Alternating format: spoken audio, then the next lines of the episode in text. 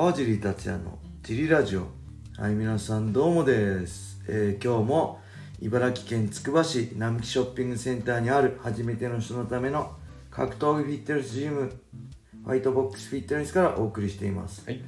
えーファイトボックスフィットネスでは茨城県つくば市周辺で格闘技で楽しく運動したい方を募集してます、はい。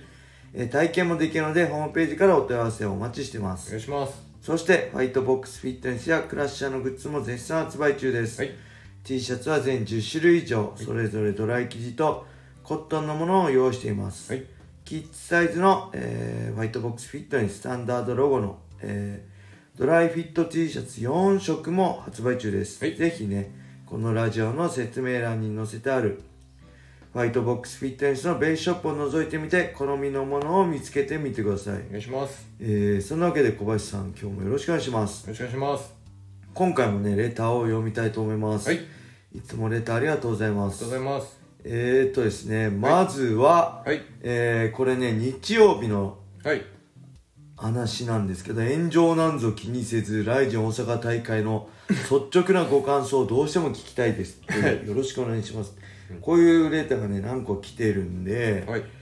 まあね、試合の感想はさておきね、はいまあ、また軽く俺のツイッターが炎上した。なんかね、みんな頭悪いのかな？俺のが言い方が悪いのかな？言葉を汲み取ってもらえないっていうかね、はい。あのね、なんか僕、今、改めて言いますけど、僕、選手の文句一言も言ってないですからね、あれ。はい。全部運営に対しての皮肉ですからね。はい。えー、何でしたっけ？あ、まず、コージはい。選手のあのバッティングあれね、バッティングで、えー、決勝戦が、コージ対白白鳥選手になったってことも、もうそもそも、はい。まああれですよね、リザーバー用意してなくて、はい。もう不良の事故、まあ、選手だから、そうやって、選手はね、精一杯戦ってるだけで、ね、そうやって、行為じゃなくても偶発的に反則行為しちゃうことはありますよ。ロープ掴みとかね、なはい何をやっても。はい。なんで、そういうとこに僕を文僕は文句を言ってんじゃなくて、はい。あれですね、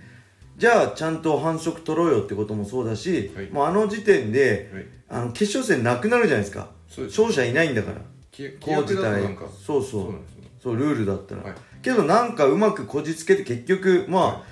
イベントを成立させるために浩二選手を出すしかないのはもう目に見えて分かってるんだから、はい。ああだこうだこう公爵垂れる前に「すいませんこれイベントを成立させるために決勝戦やらせてください」って浩二選手と白鳥選手やらせてくださいじゃないと来陣潰れちゃうんですよってはい。もうぶっちゃけちゃえばまあそれだったらまあしょうがないかなはい。もう誰も悪くないじゃないですか。そしてみんな、ライジそのン好きですからね。そう、ライジン好きだから、はい。その選手が悪い悪くないじゃなくて、その行為に対して誰も悪くないです。もうはい潰れるよりはマシじゃん。いルール曲げてでもはい興行成立させた方がいいなって僕はい思ってるんで、二度とね、 RIZIN 見れなくなるよりいいと思うんで、はい。それもそうだしね、滝沢選手もね、人格がどうとかとか、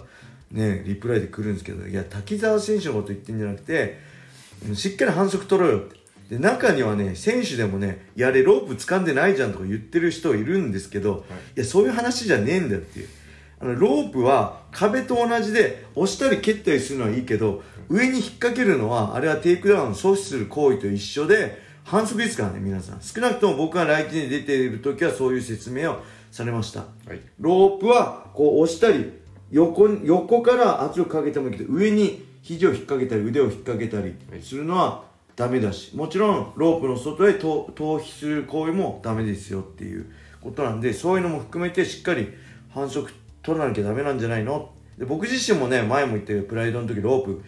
気にもう全然気づかずはい。無意識で掴んじゃったことあるんで、まあそれはダメだけどある程度しょうがないと思うんですよ。はい。全ての人が全く反則せずにってのは無理だと思うんで、はい。そういうそこを文句言ってんじゃなくてちゃんとそういう主催者だったり審判団がちゃんとそういう行為に対して、はい。あのイエローなりねレッドカードを出せばいいんじゃないっていう話をしたかったっていう話ですね、もうこれで終わっちゃうじゃん。もうやめようこの話は。さあじゃあもう一つねレーター読みますね。はい。えー、っとね川地さん小林さんこんにちは。これ長えな。読む前に長いと思っちゃう。私は長年格闘技を見てきて何度か幻想が崩れる時を目の当たりにしてきました、はい。えー古くはグレイシーハンターと呼ばれた桜庭和志がバンダレーシーバになすすべもなく負けた時、はい。その後もプライドライト級トーナメントで圧倒的強さで優勝したゴミ選手は次戦でマーカス・アレリオに一本負け、はい。長年 MMA の頂点だったヒョードルがベブドムに一本負けした試合など幻想が崩れてからの最強に思っていた選手は判定決着が続いたり勝ったり負けたりが多いように思います。はい。ファンとしては絶対的なものが終わった喪失感を感じますが同じ格闘家の専門的な視点だと穴が見つかった穴をつける選手が出てきた精神的肉体的に衰えたなどどういうふうに見えるのでしょうか、はい。それこ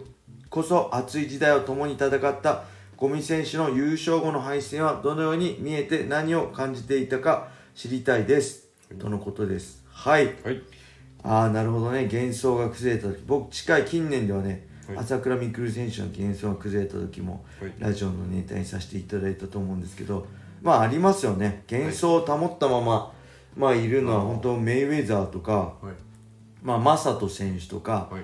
そういう選手ですよね。ほとんどの人はやっぱ幻想崩れて負けたとこをはい。みんなにさらけ出してはい。行くものだと僕はスポーツっていう競技は何でもね思っているんではい。格闘技にねだけにっていうわけで全てのスポーツにおいてそうだと思ってるんでまあそれは仕方ないかなと思うんですけどまあ理由はね本当人それぞれだと思います。はい。まあ桜庭選手の場合はねあの体重があの上だいぶ上の階級でやってたんでそれがツケが回ったっていうかねさすがにバンダレシューバーとの体重差もあったし長年のダメージもあると思うし、はい。まあ、ゴミ選手の場合はねまあこれはまあ欠点が寝技ができなかったっていうのもそうですけど、はい。まあ本当に神がかってた時はみんなゴミ選手の唾液に付き合ってましたよね僕も。ああいう人をね自分のフィールドに引き寄せるような力っていうかオーラっていうかねそういう力もあると思うしまあけど何よりねまあ燃え尽き症候群でしょうねゴミ選手は。当時なんかゴミ選手はねブログかなんかやってたのねあのアウレリオ戦の時ねよよく見てたんですよ僕。はい。よくでもね見てたんですよそしたらねなんか今日は気持ちのんねえから練習やめといたみたいなのが すごい多かったんであこいつちゃんと練習してねえなっていうのがねもう目に見えて分かったんではい。まあその結果でしょうね。はい。でヒョードルの場合はなんだろうもうヒョードル、まあ、ミルコが UFC 行った後もそうだけど、やっぱプライドで、もうすごいね強いしすごい試合を、まあ、何戦もこなしてきたんで、い。もう体がまあ金属疲労的にもうちょっとね、あのー疲労してたのか、そういうのもあると思うし、うん、やっぱりリングが違えばあ場所戦う場所が違えば幻想もまた改めてになっちゃうからフラットな感じでベイブドンがね戦ったのかもしれないしストライクフォースですよね。プライドの時はやっぱりなんだろう絶対的なオーラっていうか負けない雰囲気がありましたよね。意外とそういう科学的じゃないオーラとか雰囲気って格闘技のリング舞台の上では大事だと思うんで、まあそういう意味でも、うん、まあ誰しも通る道なんですけど、はい。うん、まあ選手としてもなんだろうこれはね一つ言えるのはやっぱ練習してる選手って負けた姿なかなかイメージできないじゃないですか。でやっぱりね僕も参考にするのってね負けてる試合なんですよ。負けてるせ試合と同じことをすれば僕も勝てるなっていう僕は持論があるんででこれはねだからねあれえー、2019年の7月にあったアリ・アブドゥル・カリコフ戦もねあれ確か無敗だったんですよ。ん？確か無敗だったのかな？で負けてる試合がなかったんですけどけどアマチュアの試合アマチュアって言ってもヘッドギアつけて確かパンドアリとかのほとんどプロルールのアマチュアの試合パンクラチョンみたいなルールのやつをの映像がそれ唯一負けてたんですよ。でその負けた試合が競ってて最後消耗してスタミナなくなって最初のような勢いなくなってちょっと諦めて負けるみたいな感じだからあこいつこういう負け方するんだと思ってあのー最初は厳しくてもどんどん攻め続ければいつか消耗して自分からこうちょっとこう嫌倒れっていうかねあの消耗して自分から下になったりすることあるなと思ってそういうねデータがあったから踏ん張れたんですよね。だから一回負けるとあこういう風にやれば勝てるんだみたいな。例えばあれですよねヒョードルミルコで誰もミルコを攻略できなかったけどヒョードルが前に出続けてミルコのプレッシャーに下がらず前に出続けたことであこうやればミルコに勝てるんだと思ってそこから同じようなね感じで USC ではみんなヒョードルの真似して前にプレッシャーかけてましたよね。対ミルコに対してね打撃にひるまず。だなんで穴が見つかったとか穴が見つける選手が出てきたっていうよりもその、うん、本当にあこうすれば勝てるんだなっていうのを、えー、バレちゃうというか分かっちゃうと同じように攻めればある程度勝てるっていう選手のそのデータになりますよね。で何よりもそのデータが僕は一番大事だと思います。大体ねこれ格闘技あるあるで選手の試合が決まってね、はい。ダイジェストとかね選手のダイジェストまとめとかの映像見ちゃうと全部いいとこしか載ってないんですよ KO 勝ちしたとかめっちゃ攻めてる、あれ絶対見ちゃダメですね。ああいうのなんつうんですか？いいとこを集めた試合のなんかあるじゃないですか？この選手の総集編みたいな。総集編みたいな。あれはね絶対参考にしちゃダメです。めっちゃテンション下がって自信なくすんで。じゃなくてなるべく負け試合をね参考にするのを僕はお勧めにしてますね。